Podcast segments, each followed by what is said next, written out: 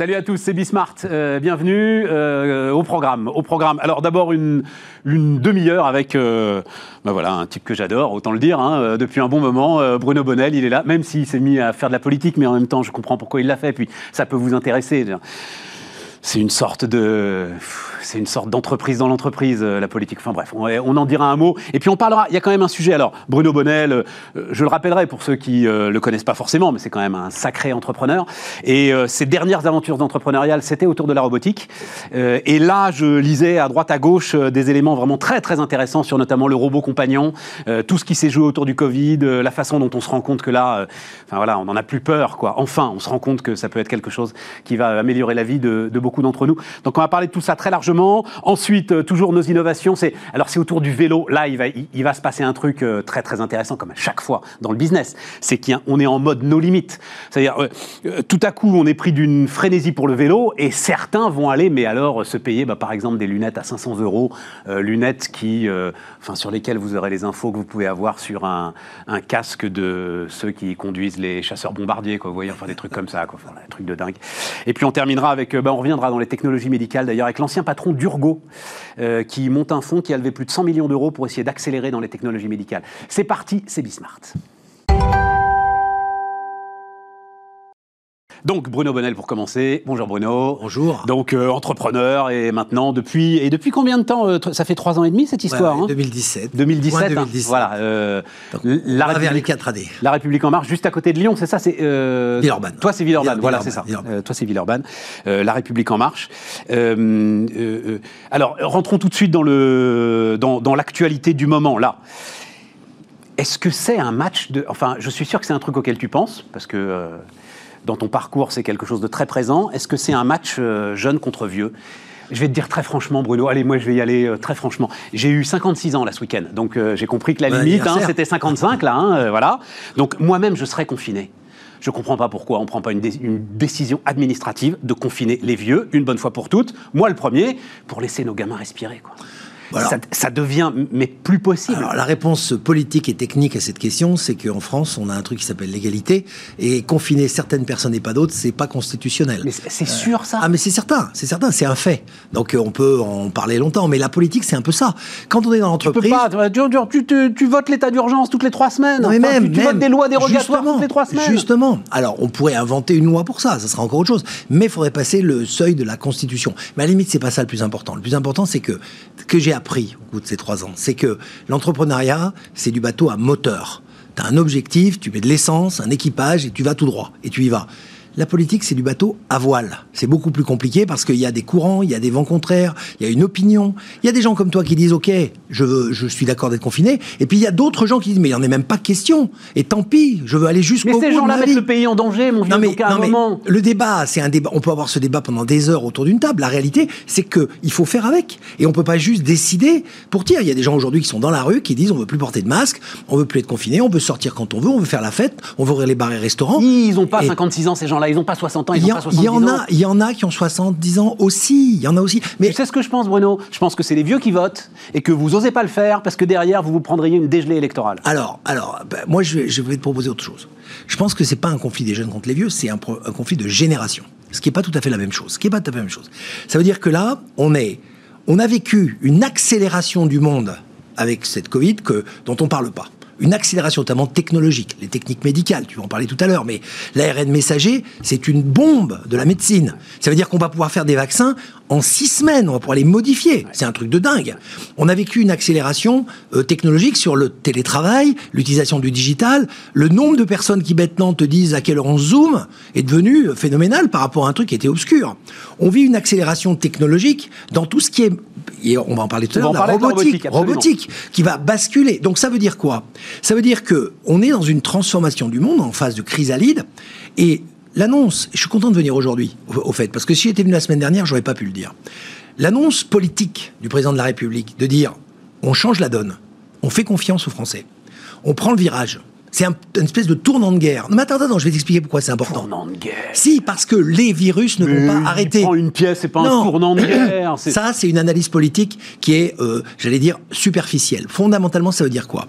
Les variants, ça va pas arrêter il n'y a pas un coronavirus, il y a des dizaines des centaines de coronavirus à venir.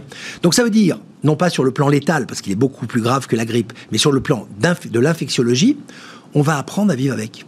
Et nous, les gens de 55 à 65 ans, en septembre prochain, eh ben, on aura un vaccin et on ira se vacciner. Et puis un truc dont on ne parle pas, c'est la révolution du médicament. non, mais c'est super important euh, ce que tu me dis là, euh, Bruno. Enfin, d'ailleurs, je pense pas que tu aies des informations particulières. Ah non, non, non, non. Alors, d'un mot, on en dira un mot de ça quand même, d'ailleurs. Euh, c'est ton analyse des choses. Mais enfin, ça veut dire, parce qu'il nous a déjà fait le coup en été, hein, on voyait venir, il va falloir vivre avec le virus. Moi, j'étais assez d'accord avec ça.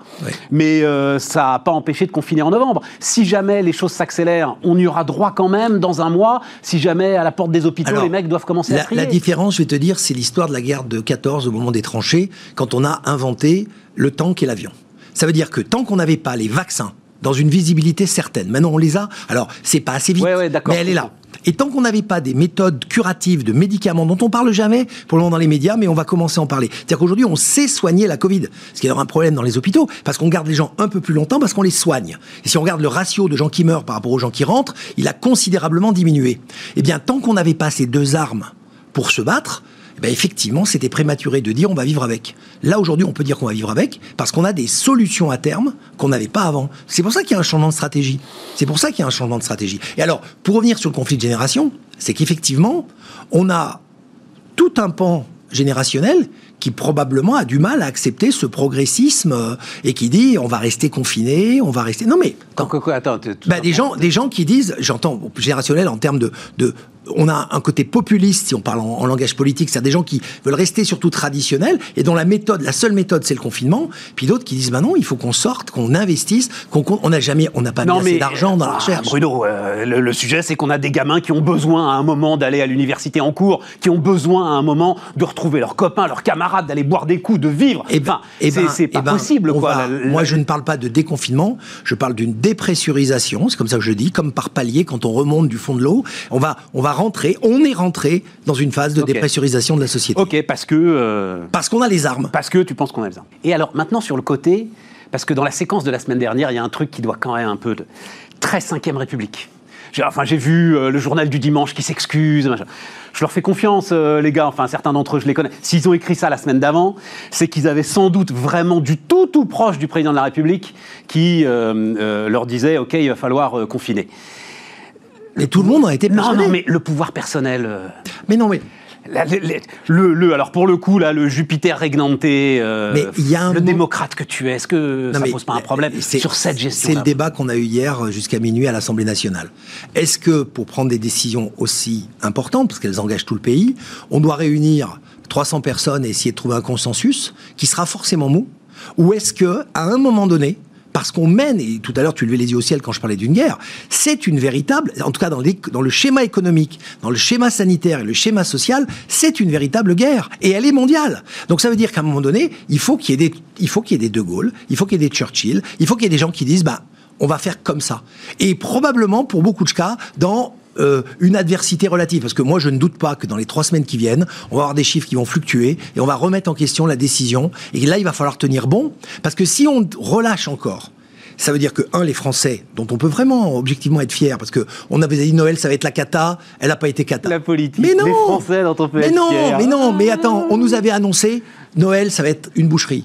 Le jour de l'an, ça va être un désastre on constate un mois après que ça n'a pas été une boucherie, ça n'a pas été un désastre. C'est-à-dire que les gens, combien de Donc personnes on peut nous faire confiance. Mais attends, mais on l'a tous fait, on était, on se comptait. À ah, table. Mais, non, mais évidemment, évidemment. Ah ben non, on peut pas inviter machin parce que tu comprends, on sera 14, mais il va comprendre. Allô machin. Et puis là, on raccrochait en disant ouais, chouette, j'aurais pas le mauvais cadeau de Noël comme chaque année. Bon, mais refermons cette parenthèse. Non, non, non, sérieusement, le pouvoir personnel. Alors d'abord, moi, euh, j'ai une question qui me brûle les lèvres, mais tu peux pas y répondre, donc je la pose comme ça, Alain. Est-ce que tu penses, tu m'as cité Churchill, machin bidule, est-ce que tu penses que notre jeune président, euh, il est de cette trempe-là. Donc Bruno Bodel, forcément, nous répond oui. Ah ben, si je ne répondais pas, je, change de métier. Mais, mais vraiment, ça peut. Enfin, euh, il ne peut pas y avoir plus inventer un, mode, je comprends bien qu'on ne peut pas réunir 300 personnes, mais j'en sais rien moi, au moins inventer justement un mode de communication de guerre et de consultation de guerre avec ceux qui sont les responsables politiques élus de ce pays, euh, je sais dans la réalité, sur des décisions aussi importantes. Il faut faire très attention à l'intox dans tout ça il y a effectivement une autorité de l'État qui s'appelle le président de la République dans la Ve République. À côté de ça, ça n'arrête pas les réunionites, c'est, c'est, c'est la politique, c'est le champion du monde de la réunionite pour tout. Et donc, c'est pas parce que tous les étages sont pas informés en même temps, mais il y a sans arrêt des discussions. Il faut pas croire au mythe de dire euh, là on est sur l'Olympe et on décide et mais on est si, c'est comme ça que ça se passe. Non, à la fin, c'est non. comme ça que ça s'est passé. Alors, on l'a lu dans tous les journaux. on peut- on peut en débattre. Le gars, il, finalement, il a déboulé et dit écoute, euh, Jean, j'ai un truc pour toi, on va pas confiner. Et l'autre, oh, ah La- bon la Et il a une demi-heure pour faire son speech à la télé. La décision de le faire, la décision de le faire, elle est effectivement solitaire. Mais avant ça, il y a eu un travail de rassemblement d'informations, etc., pour trancher. Parce que sinon, on arrive forcément, je le répète encore une fois, à des consensus mous. En disant, on fait à moitié, on déconfine euh, cela et pas cela. Et d'ailleurs, au passage, le, le phénomène de dire, euh, je je fais pas les galeries marchandes, par exemple, je ferme les galeries marchandes, Ouais. euh, avec les, tous les petits commerçants qui sont dans les galeries marchandes qui Ouais. disent mais pourquoi nous Ouais. on est opticiens ou vendeurs Oui, de oui, fringues, non, ça, la galerie marchande on est alors que la rue d'à côté ils sont ouverts Oui, ça fait partie des consensus probablement d'arbitrage qu'il y a eu au dernier moment Non, et puis ça, ça, je comprends, c'est les effets de bord. En économie, il y en a partout, euh, des sûr. effets de bord. Dès que vous prenez une décision, elle a des effets de bord. Et les mecs, c'est sinon, justement, comme tu dis, vous prenez pas de décision. Voilà, voilà. Non, non, ça, là- là-dessus, je suis d'accord. Après, sur la- quand même le pouvoir personnel. Est-ce que tu fais partie, allez, encore 3-4 minutes euh, là-dessus, et puis ensuite on va parler des robots. Est-ce que tu fais partie euh, de ceux qui disent euh, on a sauvé les entreprises, donc maintenant elles doivent rendre des comptes? Absolument pas. Moi, je pense que je suis d'abord infier d'avoir fait partie de ceux qui ont participé à la réflexion pour dire on peut pas lâcher. Ça, c'est une chose. Par contre, aujourd'hui, c'est pas elles doivent rendre des comptes. C'est aujourd'hui, c'est les gars, c'est l'heure ou jamais. D'abord de prendre une décision maintenant avec une visibilité septembre. Moi, ce que je dis aux entreprises politiquement aujourd'hui, c'est de dire ça va repartir en septembre. Donc mettez-vous ça dans la tête. Ça veut dire que le temps que tout le monde soit vacciné, que la machine mondiale se remette en route, etc. Troisième trimestre. En attendant, transformez-vous. En attendant, réinventez vos métiers. Continuez à vous pousser, à former, à profiter de ce temps que vous considérez comme un peu mou et mort pour investir dans les hommes, dans les femmes, dans les idées. Parce que c'est là qu'on va gagner le pari. Si on fait pas ça, là, je peux te dire que 2022, c'est un cimetière qu'on est en train de construire. Ouais. Et ça ne sera pas la faute du gouvernement. Ouais. Ce sera la faute des entreprises qui diront bah, bah ouais, bah, bah, je savais pas. Non, non, il faut se transformer maintenant. Et c'est maintenant. Ça veut dire qu'il faut donner la chance aux jeunes. Tu parlais des jeunes, de dire allez-y, amenez les nouvelles idées. Introduire des robots dans la production, utiliser le, télé- le té- le télétravail internationalement pour ouvrir des marchés, enfin, que sais-je? Enfin, bon, là-dessus, on peut en parler pendant deux heures de la transformation. Oui, oui, oui. Non, et, et d'autant que là, pour le coup, euh, le plan de relance est là. Ah, en plus. Ce plan de relance, mal nommé, parce que c'est pas un plan de relance. mal nommé, très mal nommé, j'étais le premier à le dire. Sur tous les plateaux, c'est un plan de transformation. C'est un plan dans lequel on ne va pas réparer ce qui n'a pas marché ou ce qui est cassé. On doit investir pour demain. Donc ça veut dire chercher les nouveaux jobs, les nouveaux marchés, les nouvelles idées pousser à la réinvention. Alors là-dessus, il y a un gros volant rénovation énergétique parce que c'est un peu quand le bâtiment va tout bas. Et après, après d'autres guerres, il y avait de la destruction. On devait reconstruire des routes, des ponts, des maisons. Là, on les rénove. La nuance est assez intéressante parce que j'en ai visité pas mal ces derniers temps. Je peux dire qu'on est aux limites de la reconstru- reconstruction. Oui, oui, oui, non, non, mais c'est très, très important. Mais pour sûr. notre outil industriel. Oui, Mais oui, sûr, mais tout à fait, bien sûr, tout à fait, bien tout à sûr, fait. bien sûr. Et, et là, effectivement, les choses fonctionnent Alors, Est-ce que euh, toi, par exemple, député là, à Villeurbanne, alors pour le coup, on est euh, Oui. euh, dans une région industrielle, on en a encore peu, mais là, on est au cœur d'une sacrée région euh, industrielle. Est-ce que tu es au contact avec euh, un tel, un tel, euh, qui a besoin de telle subvention pour moderniser Alors- telle ligne d'assemblage, robotiser telle... Alors le choix qui a été fait, ça a été de passer par justement les régions et les préfets. Ça s'appelle les plans État-région. Parce qu'une région, les tailles de régions françaises aujourd'hui, et Rhône-Alpes en particulier, c'est des petits pays. Ouais. faut bien comprendre Ah ouais, le président région, il dirige pour Rhône-Alpes, pour donner une idée.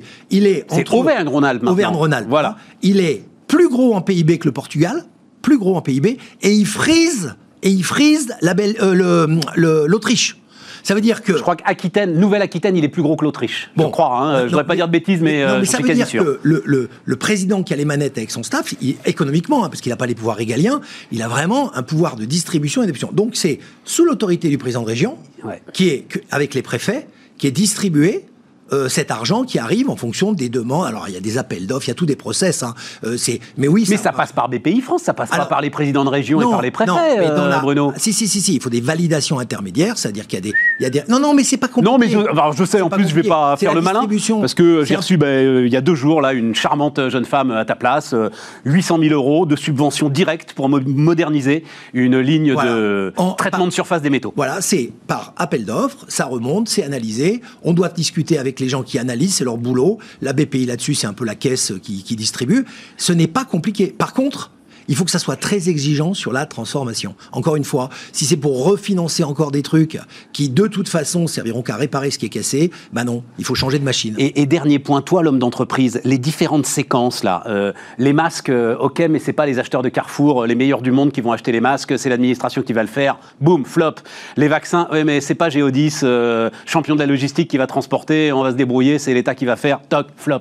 Eh ben, moi, je il y a un sujet là? Oui, il y a un sujet. Et le sujet, c'est que justement, je parlais de la transformation, mais l'État aussi doit se transformer. L'action de l'État, elle doit se transformer. On vit sur des méthodologies qui datent, grosso modo, de la Deuxième Guerre mondiale. Dans la réalité, institutionnellement, 58, hein, c'est mon année de naissance, c'était dix ans après euh, un pays foutu complètement par terre. Donc, je pense que euh, là, c'est encore une fois l'occasion, alors là, on verra pour le prochain quinquennat, qu'on rentrera tous en campagne, mais il faudra vraiment se poser des questions sur la décentralisation, où effectivement, là, des, présidents de région pourraient 30 ans, 40 ans qu'on parle de décentralisation. J'ai l'impression que je suis né, mais, parce on me disait décentralisation. Parce que, moi, je le vois bien depuis jusqu'à 3 ans ou 4, 3 ans et demi où je suis là.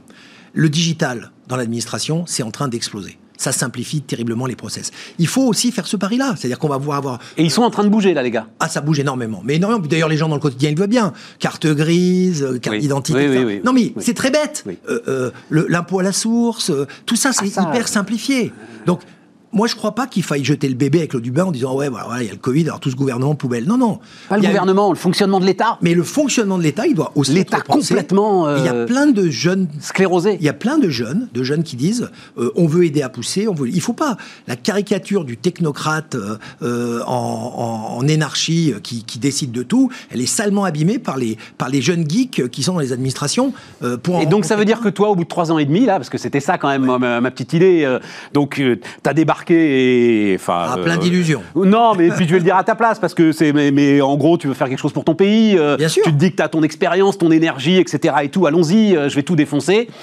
Et puis assez vite, hein, on avait commencé à se parler, justement, tu m'avais parlé de la réunionite. Mmh. Assez vite, on se dit, on défonce pas grand-chose. finalement, les gars, on a du mal à faire bouger les lignes. Mais, Trois ans et demi après, tu te dis si quand même un peu. Parce que quand on est entrepreneur, on a envie d'une révolution tout de suite. On a envie de changer les choses tout de suite. On a une idée, on voudrait qu'elle soit appliquée. C'est notre vie quotidienne en tant qu'entrepreneur. Là, encore une fois, t'as plus un bateau à moteur, t'as un bateau à voile. Donc tu tires des bords et on dit ah tu vas à droite, tu, tu vas contre tes principes. Non non, parce que j'essaye de choper un vent là-bas comme un mec qui va un bateau à voile. Et du coup, si on regarde que la manœuvre instantanée, on dit ça y est, ils sont à droite, ça y est, ils sont à gauche. Quand en fait le cap, on nous a beaucoup reposé le cap, il change pas. Vous avez, vu le truc un peu là, la, prochaine fois? Ah ça, ça, Le mec, tu, tu vas à droite, tu renies tes principes? Non, je tire un bord. Bah oui je tire un bord, mais je, maintiens, mais je maintiens le cap. Bon, les robots. Euh, donc, euh, c'était. Euh, comment t'appelais Comment s'appelait ta boîte?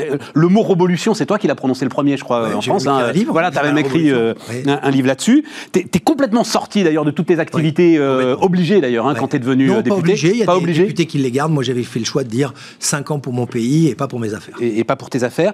Et donc là, je lis à droite à gauche que tout à coup, là, il peut se passer quelque chose autour notamment de ce robot compagnon mmh. euh, dont tu parlais beaucoup. Euh, quelque chose finalement d'assez rudimentaire, mais euh, qui peut nous aider dans énormément de tâches de la vie. Raconte-moi un petit peu comment les, choses sont en train d'évoluer là-dessus. Bah, ce qui évolue surtout, c'est que ça y est, les gens n'ont plus peur de l'écran. Avant, l'écran, c'était un espèce de truc de consommation, l'écran de télé. Après, c'est devenu vaguement un écran d'interaction avec l'ordinateur qui restait dans la sphère business. Après, c'est devenu le smartphone où on a dit, ouais, tiens, il y a les jeunes, mais là, on avait un fossé générationnel.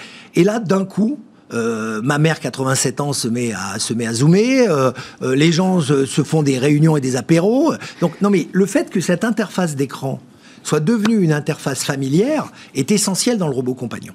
Parce qu'après, tu rajoutes, ça c'est là, j'allais dire, c'est la, c'est la, c'est la tête, puis après tu vas rajouter les jambes. Et, et, ce qu'on. Et assez souvent, c'est vrai, la tête c'est un écran. Hein, voilà, la tête, c'est un écran. un écran. Tu peux le déplacer à, distance, par exemple, ce qu'on appelle la téléprésence.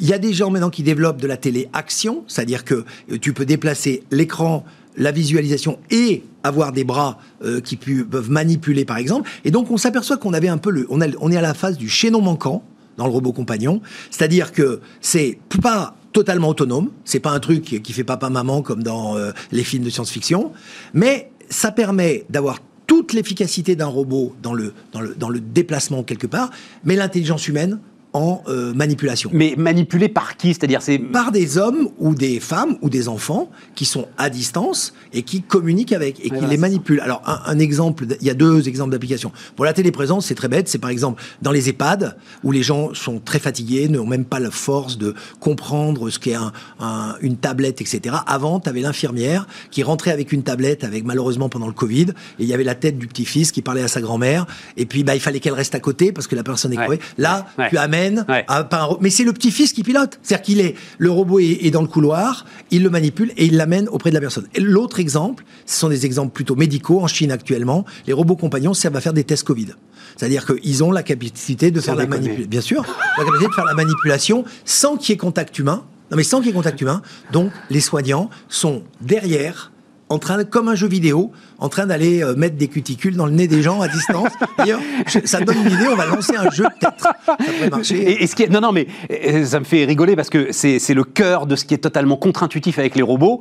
C'est-à-dire, tu vas te dire, oh, mais le robot va me faire mal. Mais non, si Mais tu non. es sûr que quelqu'un ne va pas te faire mal, c'est le robot. Mais bien sûr, tu Mais opères, voilà. tu opères des yeux au micron près Mais oui. avec des, la- des lasers pilotés par des ça, robots. mais c'est ça. Alors euh, évidemment, mettre un cuticule dans le nez, il va, il va avoir une caméra, il va surveiller là où passer, on va presque pas le sentir. Il pourra probablement d'ailleurs utiliser un cuticule qui sera beaucoup plus fin, parce que lui, il n'a pas le problème du, du doigté, j'allais dire, de l'être humain. C'est pour ça que on arrive à un moment où on va comprendre que le- la, la- la robotique n'est pas, euh, euh, n'est n'est pas anthropomorphe.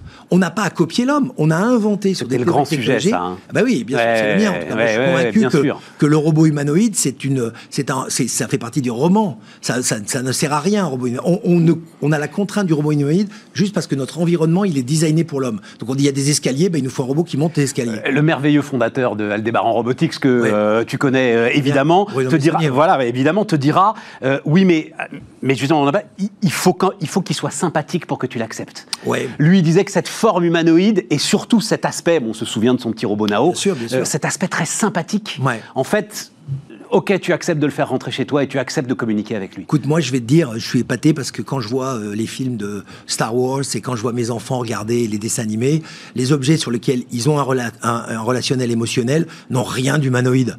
Euh, tu prends un, un- un Totoro, c'est une espèce de gros chat avec deux yeux qui ressemble à rien, pourtant les, les gamins en sont fans. Donc je crois que l'émotion, ça dépend beaucoup euh, de la, capacité d'interaction qu'on peut avoir en fonction de son âge. Et finalement, un robot de téléprésence qui bouge et que tu sais faire bouger pour une personne qui est isolée chez elle et qui voit un objet se déplacer, bah, c'est aussi important euh, que la forme humanoïde. Industriellement on en est où? Parce que c'était ça ton combat. Ah bah, industriellement, alors, on- on- je viens, de- j'ai fait un. On a, on a cité Aldebaran Robotics. Bien sûr. Rappelons encore une fois que Bruno Maisonnier, il a dû vendre sa boîte aux Japonais, euh, Bon, il était- Masayoshi Son, voilà. Voilà. Euh, Mais on était, il était très en avance. Oui, SoftBank.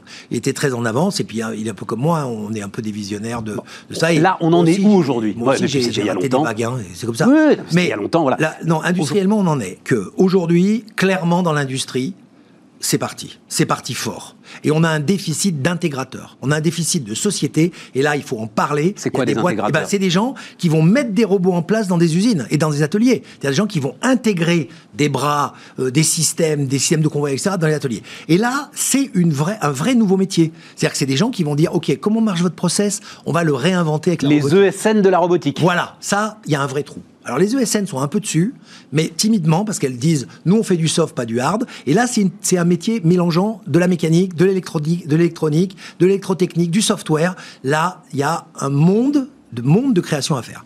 La deuxième chose, Intégrateur intégrateur en robotique. en robotique. Oui, oui. Et là, je pense que la France a une vraie chance parce que c'est nous qui avons inventé. C'est nous en France qui avons inventé les Capgemini, les Sopra, c'est-à-dire les ESN qui ont, qui ont conquis le monde finalement en disant Ok, le logiciel c'est bien, mais nous on va s'accrocher. C'était la fin des années 60. euh, Fin des années 60. Oui, on inventait beaucoup de choses à cette époque-là. Ouais, ouais. Ben, L'énergie tu sais quoi nucléaire, le TGV, euh, le Minitel, etc. Eh ben C'est- moi je fais C'est un une époque révolue. Ben, moi euh, je fais un Bruno. pari, c'est que l'Europe va se remettre à inventer.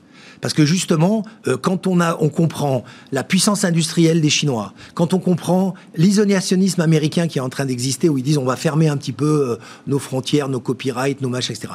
L'Europe a une opportunité extraordinaire de se réinventer avec la technologie bien sûr, et puis quand même le côté humaniste et environnementaliste sur lequel il va falloir travailler, hein, parce qu'il n'y a rien de plus plus écolo qu'un robot. Il faut être clair, ça optimise tout un robot. C'est son énergie, ses forces, ses machins. Donc euh, c'est- c'est c'est le truc euh, magique euh, en termes de robotique quand on a une option. euh, Donc, alors, intégrateur. Non, non, non, mais moi, c'est euh, industriel en France. Il y a aujourd'hui en France euh, un début euh, d'industriel de la alors- robotique, euh, alors- même, même si c'est que du soft. Enfin, l'ensemble de ce qu'il y a dix ans, tu voulais pousser à travers ta révolution. Alors, quand, quand j'ai commencé à Infogrames dans les années 80, c'était le décollage des PC dans les entreprises pour la comptabilité, pour la gestion, etc. Et on voyait bien que ça a commencé par là. Donc c'est un très bon signe que le robot rentre dans les ateliers et les usines. Dans la maison, on en a parlé. On en est à l'écran, gestion de l'écran, c'est encore les early adopters. Mais il n'y a pas de doute Bah, toi, c'était les aspirateurs. oui, les aspirateurs robots avec Robopolis, euh, euh, et maintenant iRobot, euh, les, les, les robots compagnons, où quelques personnes en ont acheté quelques-uns, mais c'était assez marginal. Là, la vague est en train de monter. Alors la bonne nouvelle, c'est qu'il y a plein de boîtes françaises qui se mettent à dire, mais finalement, on va fabriquer. On va fabriquer. Pourquoi on laisserait la fabrication aux Chinois? Alors, le, frein qu'on a aujourd'hui, c'est les cartes électroniques, faut être clair. En France, euh, sur les grandes séries, on ne sait pas faire de cartes électroniques. On sait faire sur des petites séries, mais sur les grandes séries, on ne sait pas faire.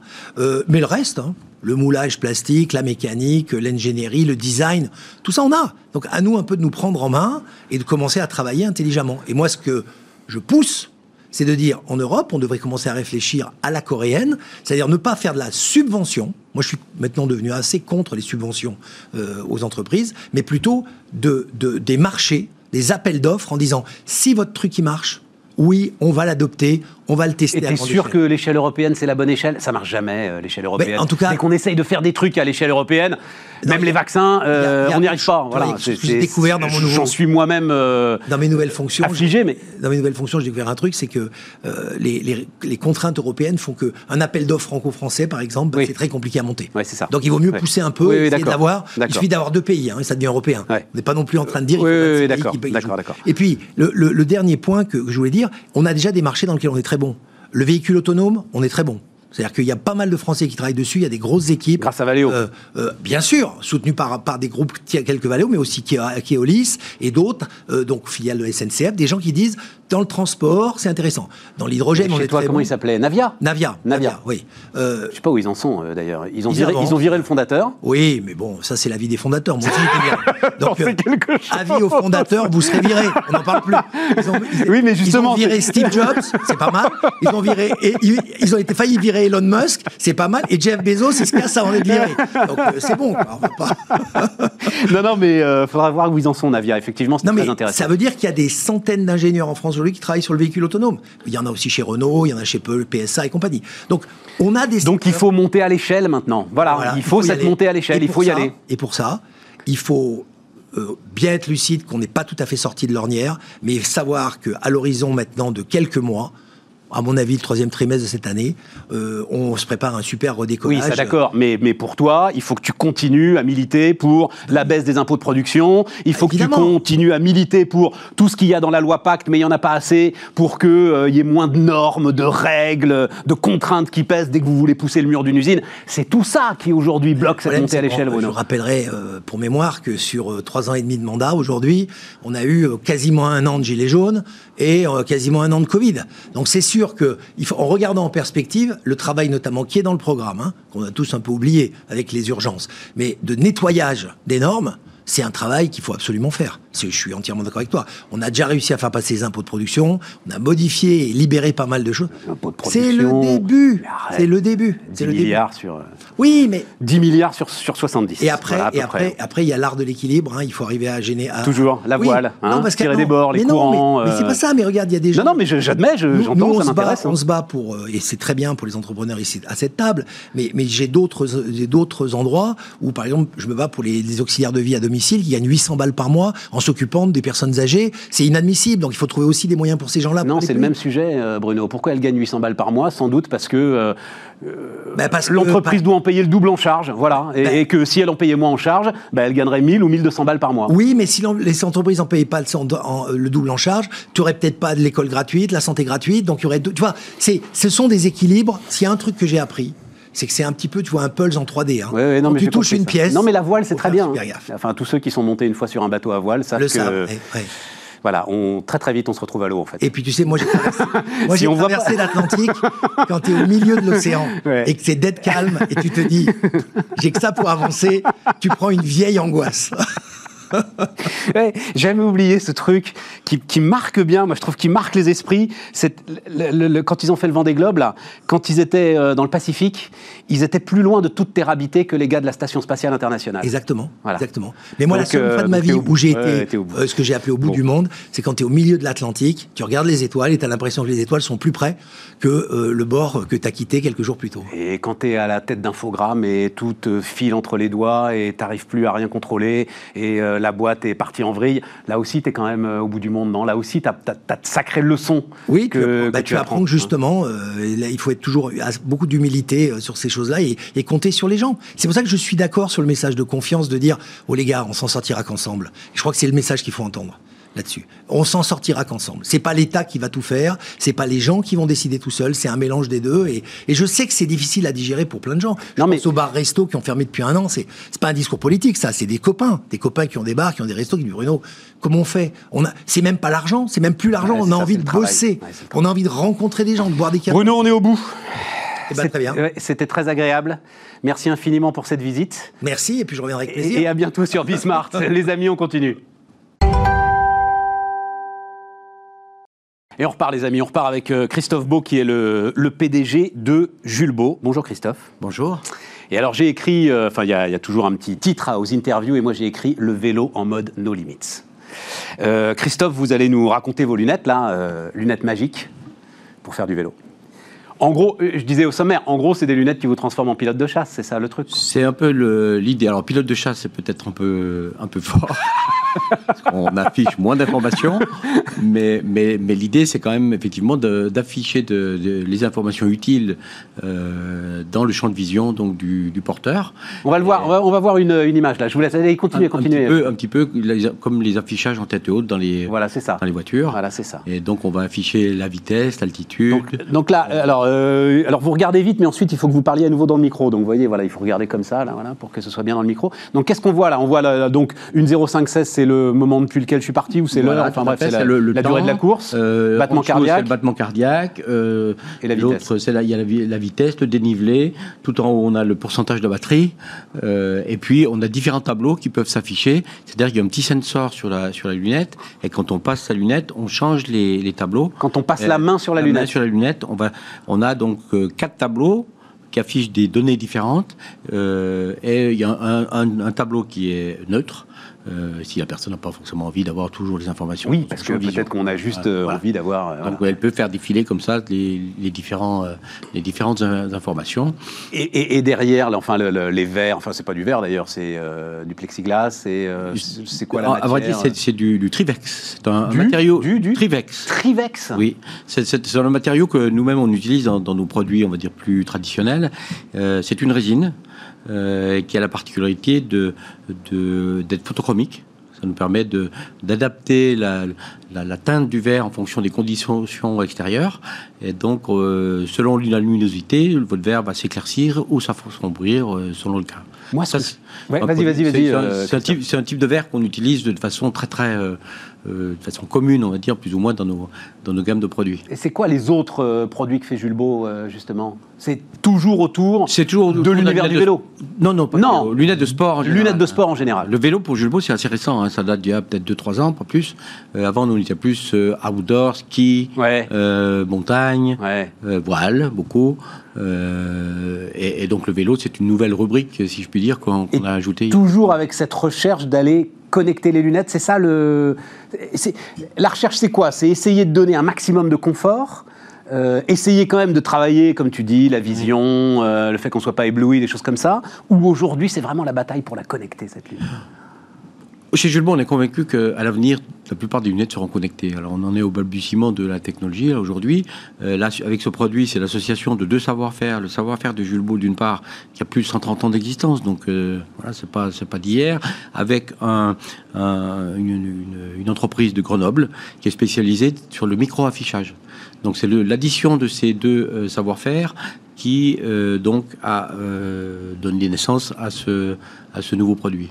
Et Jules Beau est installé où? J'ai pas regardé. euh, Alors nous, nous sommes installés dans le Jura.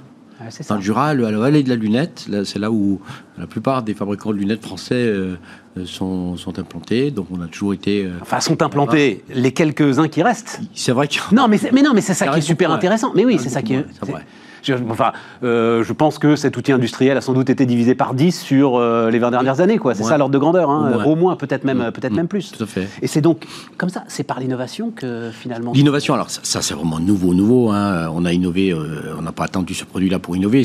L'innovation est au cœur de la stratégie de Jules Beau depuis des décennies. Donc ça a toujours été notre cœur de, cœur de cible, notre leitmotiv. euh, donc l'innovation sur toutes sortes de choses, sur, les verres, sur, des, parties ergonomiques du produit.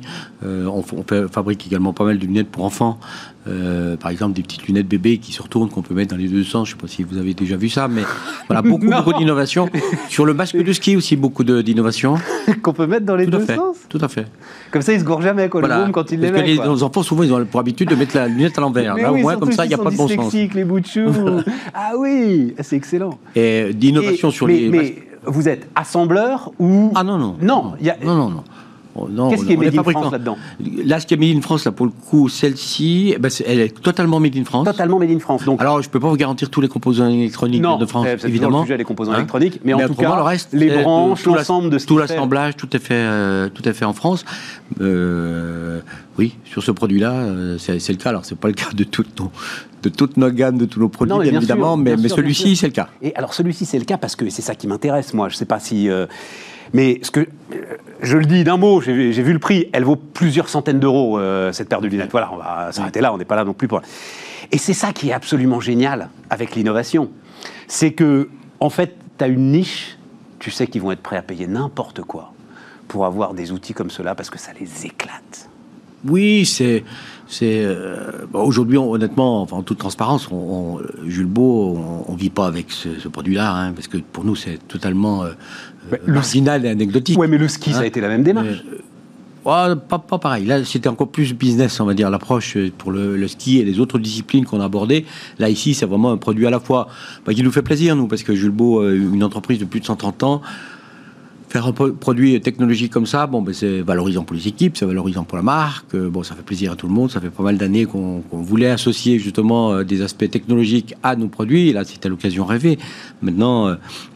Toutes nos, nos- nos gammes de produits, qu'elles soient des, des masques de ski, euh, notamment avec des, des- des systèmes d'aération. Mais il s'est quand même passé la même chose pour les masques de ski, c'est-à-dire que euh, vous avez réussi, j'imagine, et encore une fois, là, on est sur Bismart, hein, on en est ravis, hein, justement, hein, c'est ça qui maintient l'industrie, mais à marger de plus en plus sur euh, un objet qui devenait de plus en plus sophistiqué. Je me trompe euh, là-dessus? Euh, marger de plus en plus. euh, Non, c'est pas- des. Non. Non, d'accord. Ah, que d'accord, d'accord, d'accord. Pour le coup, là, sur Ah non, non, je parle pas de celle-là, je parle du section, nous, on perd d'argent. hein. Ah, c'est vrai? Donc, euh, alors, on n'en vend pas beaucoup, ça va. Il faudrait Mais, qu'elle vaille 1000 euros, en fait. Il faudrait en faire un Oui, smartphone, ça, quoi. ça, ça deviendrait amendable. Donc, euh, Ouais. Mais on en est au balbutiement, c'est pas, c'est pas le souci. Là aujourd'hui, c'est pas le problème. Là aujourd'hui, euh, on en est vraiment qu'au début. Je pense que c'est le début d'une longue histoire. Donc, vaut mieux euh, être dans le train dès le, euh, dès le début. Et euh, je crois que c'est Martin Fourcade là, hein, qui était Oui. euh, sur son vélo euh, avec, avec, avec vos lunettes. Ça veut dire, il est. comment est-ce qu'on attire un, un champion de cette dimension? On, bon, on a un team, nous, Pour- global, il y a 150 athlètes en Europe qui portent nos produits. Et Ça vient du ski en fait. La relation avec Martin Fourcade, elle vient du ski. Biathlon. Ouais, voilà, c'est ça. Biathlon. Du biathlon. Donc, oui, oui, du biathlon, et, oui, bien sûr. et donc, euh, bon, ça c'est tout un travail qui, qui est un gros travail relationnel avec euh, les équipes, euh, les gens, les différents univers, les différentes disciplines. Euh, Il y a, y a un, un travail également de, de- de proximité avec eux et de, on va les chercher très jeunes en général les athlètes. Donc, euh, Ouais, ça, hein. voilà, on les prend dès, dès le, dans les classes de juniors et puis, et puis ensuite, mais sur pas mal de disciplines, parce qu'on a bien évidemment le, le biathlon, ce qui, est, nordique, mais on a le VTT, on va avoir la voile, on va avoir beaucoup, beaucoup de, de disciplines différentes. Donc, euh, on va les chercher jeunes et puis ensuite, bon, ben, en général, ils sont assez, assez fidèles, donc euh, ils restent. Et ils apportent quand même une petite touche technique parce que, euh, comme tu dis, le, passer euh, du ski à la voile en passant par le vélo, j'imagine qu'il y a des contraintes physiques qui ne sont pas toujours les mêmes, enfin des éléments qu'il faut peut-être adapter. Et ces athlètes vous aident là-dessus en tant que conseiller technique ou non Et- nous Pas du tout, c'est vos équipes énormément. Et- énormément. Ah oui, énormément. Ah oui, Énormément. énormément. C'est vraiment une source d'inspiration pour toutes les équipes chez nous de développement et de design et autres. Et puis de fierté. Et, quoi. et ré- régulièrement, on, on organise des tables rondes comme ça par discipline, là encore, euh, où ben, on va poser les produits sur la table, notes sur la concurrence. Ils nous font part de leurs euh, souhaits, de ce qu'ils aiment, ce qu'ils n'aiment pas. Et, et nos équipes de création, ben, ils s'appuient là-dessus euh, pour faire les produits derrière. C'est une des choses que les athlètes apprécient beaucoup chez Jules Bose, parce que c'est assez rare, ça. En général, souvent, euh, voilà, on prend un athlète, on lui met la lunette sur la, sur la tête et voilà. Et je pense à un- ça me fait penser à alors, un autre équipementier qui, je crois, est lyonnais, je voudrais pas dire de bêtises, Babola pour le tennis. Et à un moment, en fait, ils ont bénéficié aussi. Il y, avait, il y a deux grosses marques qui écrasaient le tennis et les raquettes, et à un moment, les gens en ont marre, quoi, en fait. Et ils veulent des nouvelles marques. Et de la même manière, on sait tous que pour euh, les lunettes sportives, il y a une grosse marque qui écrase le marché. hein, voilà. Et, et, euh, et, et- et- et quelque part, ça vous sert finalement, non, d'avoir un- une alternative? Ça nous sert parfois, ça nous dessert d'autres fois. C'est, c'est, euh, on se bat Parce avec qu'en armes. parce qu'en termes de prix, euh, ils, sont, ils sont imbattables. Ils- euh, non, non, clair, non, non, non, nommer. euh. non, ils sont plus chers que nous, en général. Pour le même produit, ils sont beaucoup plus chers. Ils sont beaucoup plus chers. Ah oui, pour le même produit, oui. À qualité égale, ils sont plus chers. Parce qu'ils ont le tampon de la marque. Voilà. Hein, Donc, euh, Bah, on, se bat un peu là-dessus. On se bat également sur. Ça nous permet, nous, de développer. bah, je parlais tout à l'heure de la technologie des verres. Ça nous permet de, de- de mettre à disposition des, des verres super techniques avec des antibuées, des photochromies, des choses qui sont très très performantes à des prix qui restent corrects, alors que ces mêmes verres chez Oakley, euh, la lunette euh, sortirait du marché tellement ça serait cher. Donc, euh, on, se bat avec des. Et donc, mon, intuition est, fausse, c'est-à-dire, il n'y a, pas- a pas sur le vélo, avec ce qui se développe aujourd'hui, une niche de marché avec un fort pouvoir d'achat et qui est prêt en fait à, Si. à vraiment craquer pour euh, des lunettes comme a- ça, qui sont des lunettes comme, exceptionnelles. qui est comme tous les marchés, il y a, il y a de tout. Il y a, il y a beaucoup de gens qui vont faire du vélo avec les lunettes Decathlon hein, aussi. hein. donc euh, voilà, des lunettes à 25 euros. Donc, Eh ouais, euh, il y ça a de tout. tout à l'heure, ouais, on parle Il faut de tout pour faire un monde. Bon, c'est une belle histoire. Belle histoire industrielle. Christophe Beau, donc le PDG de Jules Beau, était notre invité sur Bismart. Et euh, dernière partie donc de, de notre, de notre émission euh, aujourd'hui avec Pierre Moustial. Bonjour euh, Pierre. Bonjour. Alors Pierre Moustial, euh, vous avez dirigé Urgo pendant combien de temps Pierre? 23 ans. V- 23 Ouais, ouais, ans 23 c'est une ans. blague. Ça passe très vite, mais c'est 23 ans. Donc Urgo, euh, bah, tout le monde connaît Urgo. J'ai noté quand même là, à chaque fois c'est Juvamine, Humex, Mercurochrome. Voilà. Bon, ça a énervé quelques téléspectateurs, mais c'est très redoutablement efficace. Ah, tu veux dire la- le style de pub Oh, Il y a un petit peu de répétition. Juvamine. Oui. C'est l'agence business, ça, non Euh, D'inspiration, mais. Ouais, après, ouais, voilà. euh, on avait un peu internalisé le savoir-faire. Non. Si, si. Mais tu as raison, c'était l'agence business au départ. Au départ Ouais, au départ. Ouais, Et donc vous leur avez piqué toutes leurs euh, idées et a- ensuite vous avez dit euh, on va le faire nous-mêmes. Il y a un peu d'inspiration, mais on a fait beaucoup de choses par nous-mêmes. Et on a développé une nouvelle méthode. L'agence business, c'est eux qui faisaient, c'est vraiment, euh, euh, j'ai 8 secondes pour vous dire que la barre ovomaltine, c'est de la dynamite. euh, Et, et il faut répéter le produit, répéter le produit, répéter le produit. Et ils avaient été au bout, juste une petite incise, parce que j'adore ça, sur, je sais pas si vous vous en souvenez, la pub du comté. Et donc l'idée, c'était la notion de temps. Eh ben, vous faites compter, compter, compter, compter. Voilà. Ouais. Et vous avez la notion de temps et vous répétez le produit. Emballez, C'est formidable, c'est la chance des PME d'avoir des marques de niveau international, Oui, voilà, avec des ça. notoriétés à 85%. Bon, enfin, PME, PME, tu rigoles. Urgo, c'était quoi le chiffre Ça d'affaires commencé avec une PME. Quand je suis arrivé, c'était 29 millions d'euros. Et quand je suis parti, c'est 720 millions d'euros. Ah. Donc c'est de la PME à la grande entreprise, on va Ouais, ouais, c'est Ouais. ça. À l'entreprise de Ce qui nous manque. Ce qui nous manque en France. De ce passage de la TPE à la PME à la grande entreprise. Et, s'il fallait euh, une clé, ou allez, ou deux, deux clés qui ont fait que euh, Urgo y est arrivé quand tant d'autres n'y arrivent pas. Alors, il y a, à mon avis, au-delà du financement, dont on parlera peut-être plus tard, qui est quand même un, un point important, il faut avoir des financements appropriés, parce qu'il y a des moments, il y a des prises de risques, il y a des sauts, un peu des sauts quantiques, quand on fait une usine, quand on fait une force de vente, quand on va aux États-Unis, là, il faut des financements. Mais au-delà de ça, je pense qu'on a Les besoin... financements, c'est les banques qui te les ont apportés parce que tu délivres des résultats. Alors, soit c'est C'est simple. Non, c'est pas si simple que ça, parce qu'au départ, il faut créer de l'autofinancement.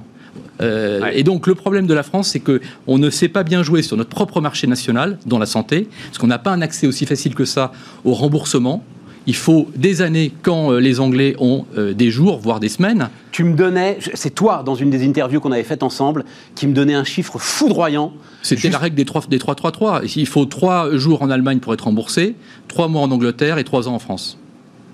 Alors, moi, j'ai créé l'association MedTech in France. Pour être remboursé Non, pas pour être remboursé, pour mettre un produit sur le marché. Non, non. Le, alors, il y a deux choses. Il y a l'enregistrement, c'est ce qu'on appelle le marquage CE. C'est quelque chose d'assez bien. euh, Enfin, c'est européanisé, on va dire. Mais ensuite, le remboursement, c'est une stratégie nationale. Et donc chaque pays a son propre système de remboursement et ses propres délais. Or, pourquoi les Américains et les Chinois sont forts? C'est qu'ils créent du muscle sur leur propre marché national.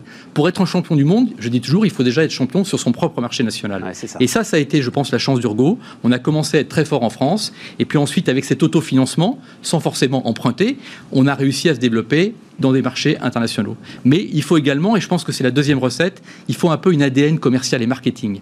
En France, on adore l'inventeur, on adore le médecin, ce qui est génial. Mmh. C'est- C'est le héros. Ouais. Et ça suffit pas. Pour réussir, pour gagner, pour transformer une innovation en grande entreprise, il faut l'ADN commercial et marketing.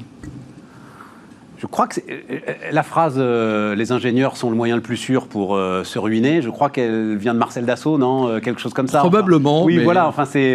Je la partage pas. Je- moi, j'ai une grande admiration pour les ingénieurs. Mais l'ingénieur sans le commerçant, ouais. Ouais, ça. il faut les deux.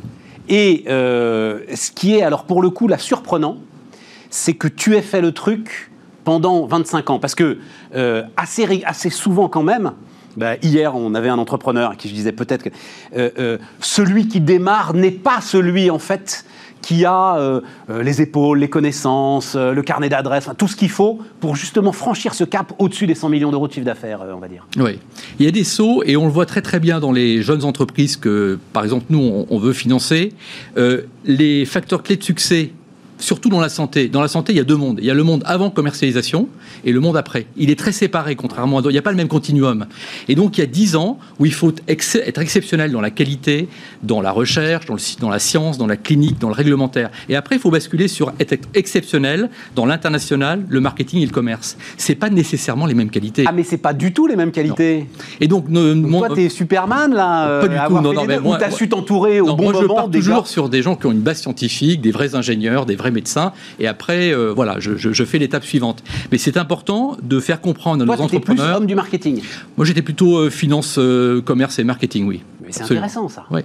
Mais c'est important. Parce que c'est ça qui fait effectivement le, Et, et ce que dit à un toujours- moment la croissance exponentielle. Absolument, et quand on parle à notre génial médecin français ou notre génial ingénieur français, il faut qu'il écoute ça. Il faut qu'il se dise à un moment donné, j'ai besoin de recruter, et peut-être si je vais aux États-Unis, qui est un marché encore complètement différent et beaucoup plus complexe, il faut avoir le courage de recruter quelqu'un qui va être cher mais expérimenté. Et c'est ça qui fera la différence. Euh, comment tu, juste une question comme ça, tu n'es pas obligé de répondre, mais ça m'intéresse d'avoir ton point de vue. Le, ce qu'on décrit partout euh, comme le naufrage de euh, la science médicale française avec euh, l'échec du vaccin, l'échec de Sanofi, l'échec de Pasteur. Comment tu Alors j'ai un jugement un petit peu plus mitigé. Je pense qu'il n'y a pas d'échec sur le plan scientifique. On a des recherches en France de très très grande qualité. L'ARN messager, c'est quand même Pasteur. On a une société Valnova qui fait... Le messager, c'est Pasteur. Ah bah, au, au départ, la Mais science, oui, mais la science. Bah le problème, c'est que c'est comme notre, notre prix Nobel de chimie qui est en Allemagne, quoi. Enfin, ça nous fait une belle jambe de. je suis d'accord. Bon, je- on pourrait citer plein de prix Nobel qui ont fait les découvertes scientifiques. Elles ont été reprises par les, les étrangers. Oui, mais pourquoi Mais je savais pas. ce qui, nous a, c'est- ce qui nous a manqué, c'est le financement. Et Stéphane. euh, Ne me dis pas que Sanofi manque de financement, c'est pas vrai. non, mais- ah bah oui, bah, c'est il y a ça pas le que sujet. Sanofi. Mais Sanofi, c'est Pasteur, Pasteur, c'est Sanofi, il manque non, de financement. non, mais il y a d'autres- biotech en France qui sont de grande qualité. Ce qui leur manque, c'est le financement. Stéphane Bancel, qui est le, le CEO de Moderna, il le dit j'ai levé 3 milliards aux États-Unis. J'aurais pas pu l'élever en France. Oui, enfin, Donc ça Stéphane fait Bancel, il dirigeait Biomérieux. Euh, je, enfin, je crois pas que Biomérieux ait des problèmes euh, d'accès au financement aujourd'hui. Enfin, c'est une grosse boîte qui fait, je sais pas, 600, 700 millions d'euros de chiffre d'affaires, peut-être Biomérieux. Je parle sous. Oui, voilà, ça doit être à peu À près peu ça. près.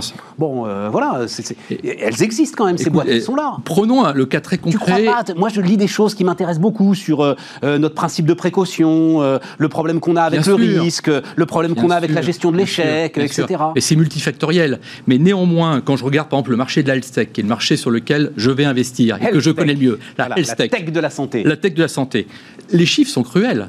Trois fois plus d'innovation en Europe et en France qu'aux États-Unis par million d'habitants.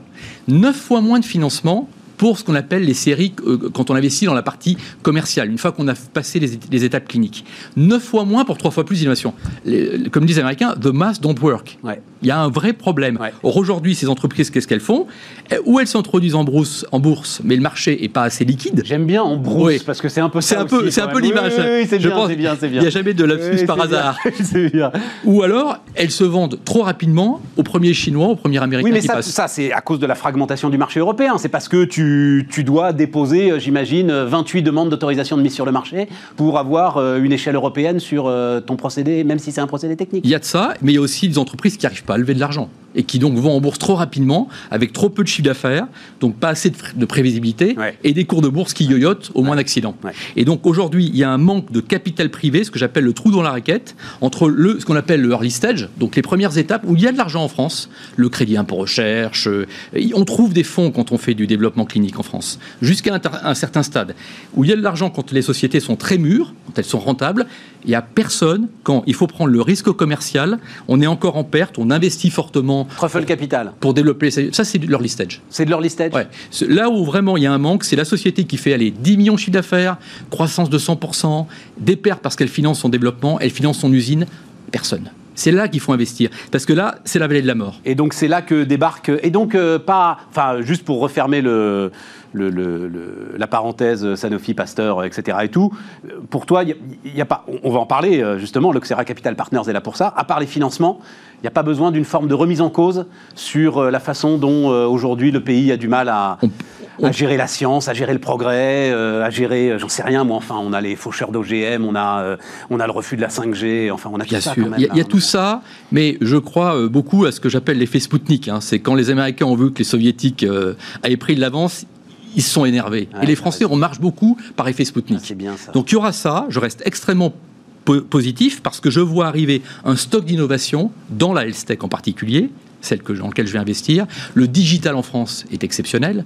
On- tout à l'heure, il y avait un invité qui parlait de robotique. Mais la robotique chirurgicale française, elle est exceptionnelle. On a plein d'entreprises qui ont un potentiel gigantesque. Robocad, Surgivisio, euh, MedTech qui a été vendu quelques années. Bertin Naoum va Voilà. venir nous voir euh, la semaine prochaine, je crois. Ben voilà, Absolument. voilà. Donc on a des filières qu'on peut construire, mais il faut les financer et c'est maintenant. Euh, J'aime bien ton idée de Spoutnik, là. Effectivement, quand il y a eu, c'était euh, historiquement le bip, bip, bip, voilà, qui a. Ça a déclenché le C'est amené les Américains sur la Lune. Sur la Lune, c'est exactement ça. Ouais. Bon, alors donc, et c'est pour ça que euh, l'Oxera, l'Oxera Capital Partners, donc que tu diriges maintenant, euh, as, quitté la tête d'Urgo il y a combien de temps Il y a euh, un an. Il y a un an. Pile. Et euh, donc là, alors tu dis, on, on a levé 100 millions d'euros en moins de 6 mois. Dois dire, j'ai aucune notion. C'est bien de lever 100 millions Ouais, d'euros en c'est très bien. Notre objectif, de c'était, de lever 75 millions d'euros. Alors, faut pas se cacher la vérité. Pendant le confinement, il y a des investisseurs qui ont pris un peu peur parce qu'ils voyaient des pertes en bourse et donc ça a un peu fragilisé. Mais d'un autre, côté- d'un autre côté, il y a des gens qui ont vu le potentiel. Voilà, Euh. Aujourd'hui, euh, le Covid a, a révélé qu'il y avait un besoin de transformation de l'hôpital et des systèmes de soins. Euh, moi, je dis toujours, il faut pas soigner que les malades, il va falloir soigner les systèmes de santé. Et là, on l'a vu, on l'a pris en pleine figure. Et donc, on voit bien aujourd'hui une opportunité fantastique de créer de l'efficience dans les hôpitaux, dans les parcours de soins, dans l'accompagnement des clients. Le modèle de la Big Pharma et du Blockbuster, c'est terminé. Il y aura toujours Big Pharma et Blockbuster. Mais aujourd'hui, il y a besoin d'accompagnement. Il y a besoin d'accompagnement avec le digital pour les parcours de soins, pour mieux administrer les médicaments, pour faire plus de Oui, suivi. parce qu'il faut bien être précis. Toi, c'est euh, la tech qui t'intéresse. C'est pas euh, les médicaments. Non.